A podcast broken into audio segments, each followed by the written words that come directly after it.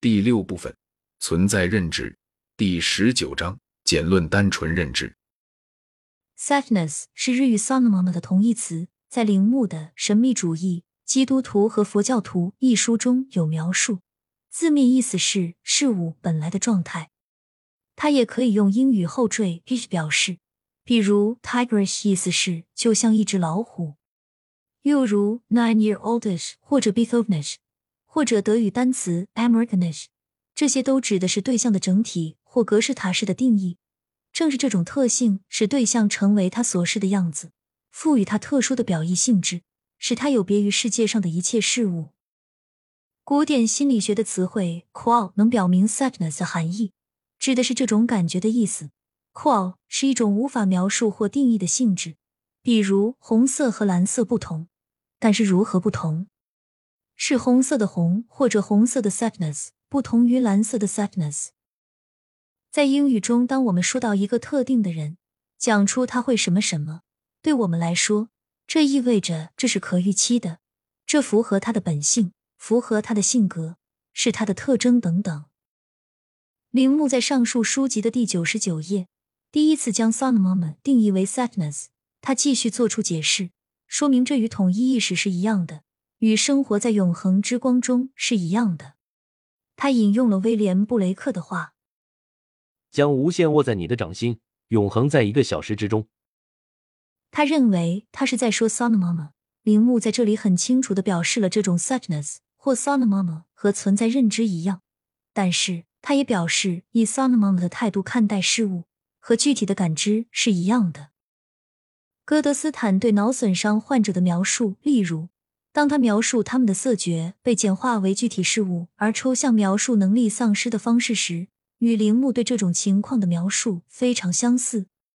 脑损伤患者看到不是一般范畴的绿色或蓝色，他们看到的是每个特定颜色的 sadness，无关其他，不存在任何形式的连续，不是或多或少的别的东西，不比别的东西更好或更坏，不是更深或更浅。似乎它仅仅是全世界唯一的颜色，无法比较。这就是我所理解的 sadness 的一个要素，即不可比较性。如果我的解读是正确的，那么我们必须非常小心，以避免在哥德斯坦的具象化与可以新鲜而具体的感知未具象化的健康人的能力之间产生混淆。而且，我们必须把这一切与存在认知区分开来。一般来说。由于存在认知不仅是具体的 sadness，它也可以是对抽象语可的抽象理解，更不用说这样一个事实，它可以是对于整个宇宙的认知。将所有的上述体验与巅峰体验本身或铃木描述的产物体验区别开来，也是可取的。例如，存在认知总是在一个人经历巅峰时出现，但它也可能并不伴随着巅峰体验，甚至可能来自一个悲惨的经历。然后，我们还要区分两种巅峰体验和两种存在认知。首先，有巴克的宇宙意识，或许多其他神秘主义者的宇宙意识。在这种意识中，整个宇宙被感知，其中的一切都存在相互关系，包括感知者本人。参加实验的人曾经这样描述：“我能看到我属于宇宙，我能看到我处于宇宙的什么位置。我明白了自己是多么重要。”但同时也明白了自己是多么渺小，所以这既让我变得谦逊，又让我觉得自己很重要。我绝对是非常必要的世界的一部分。我在家里可以这么说，而不是在外面，不是和世界分离的，不是站在一边悬崖望着另一边的悬崖，而是在事物的中心。我是在一个家庭里，不是一个孤儿或被收养的孩子。也不是一个从外面透过窗户往房子里看的人。这是一种巅峰体验，一种存在认知和必须严格区分的另一种体验。在另一种体验中会发生迷恋和针对特定认知的意识收缩，例如针对人的面孔或画像、孩子或树的收缩等等。这时，世界的其他部分被完全忘记，自我本身也被完全忘记。这时。有这么多的吸收和对认知的对象，世界上的其他一切都被忘记，可以感觉到超然物外，或者至少自我意识丧失，或自我消失了，世界也离去了。这意味着认知成为整个宇宙，这一感知仿佛是整个世界，在当下，它是唯一存在的东西。因此，所有适用于观察整个世界的知觉法则，现在也适用于观察这个让我们着迷的、已经与整个世界分割开来的对象。这个现在已经变成整个世界的对象。这是两种不同的巅峰体验和两种不同的存在认知。铃木进一步提到了这两种经历，但他认为没有区别。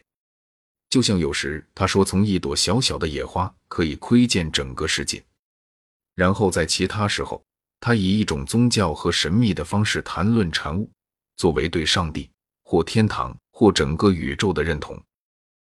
这种缩减和微小的着迷状态。很像日本的忘我概念，在这种状态中，你全心全意的做你正在做的事情，不考虑任何其他事情，不犹豫，不批评，没有怀疑或任何形式的意志。这是一种纯粹、完美和完全自发的行为，没有任何障碍。只有当自我被超越或遗忘时，这种情况才是可能的。这种忘我状态经常被提到，就好像它与禅悟状态一样。很多禅宗文学谈到忘我的时候，就好像他是一个人全身心的投入到当时所做的事情中，例如全心全意的劈柴；而禅宗人也会说，好像它是与宇宙的神秘统一一样。在某些方面，这两种表述显然非常不同。因此，我们也应该批判禅宗对抽象思想的攻击，好像只有这种具体的东西才有价值，好像抽象只能是一种危险。当然，我们不能这样同意，这将是一种自愿的自我简化，其不良后果已由戈德斯坦明确指出。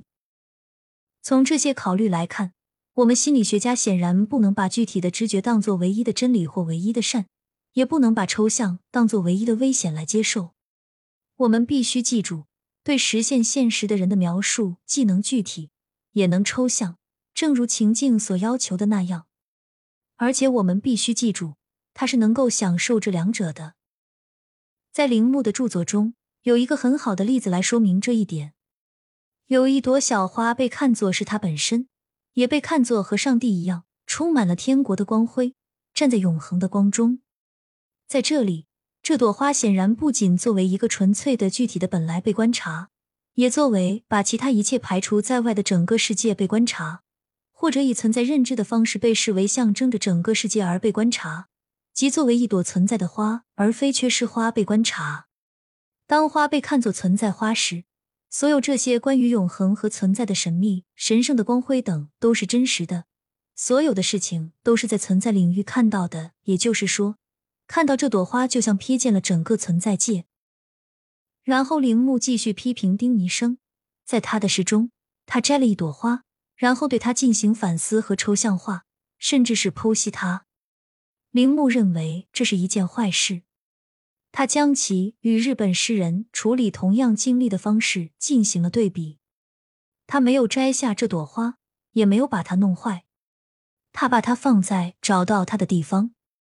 引用铃木书中的话，他并没有把它从周围的整体中分离出来。他以一种 Salomon 的状态来思考它。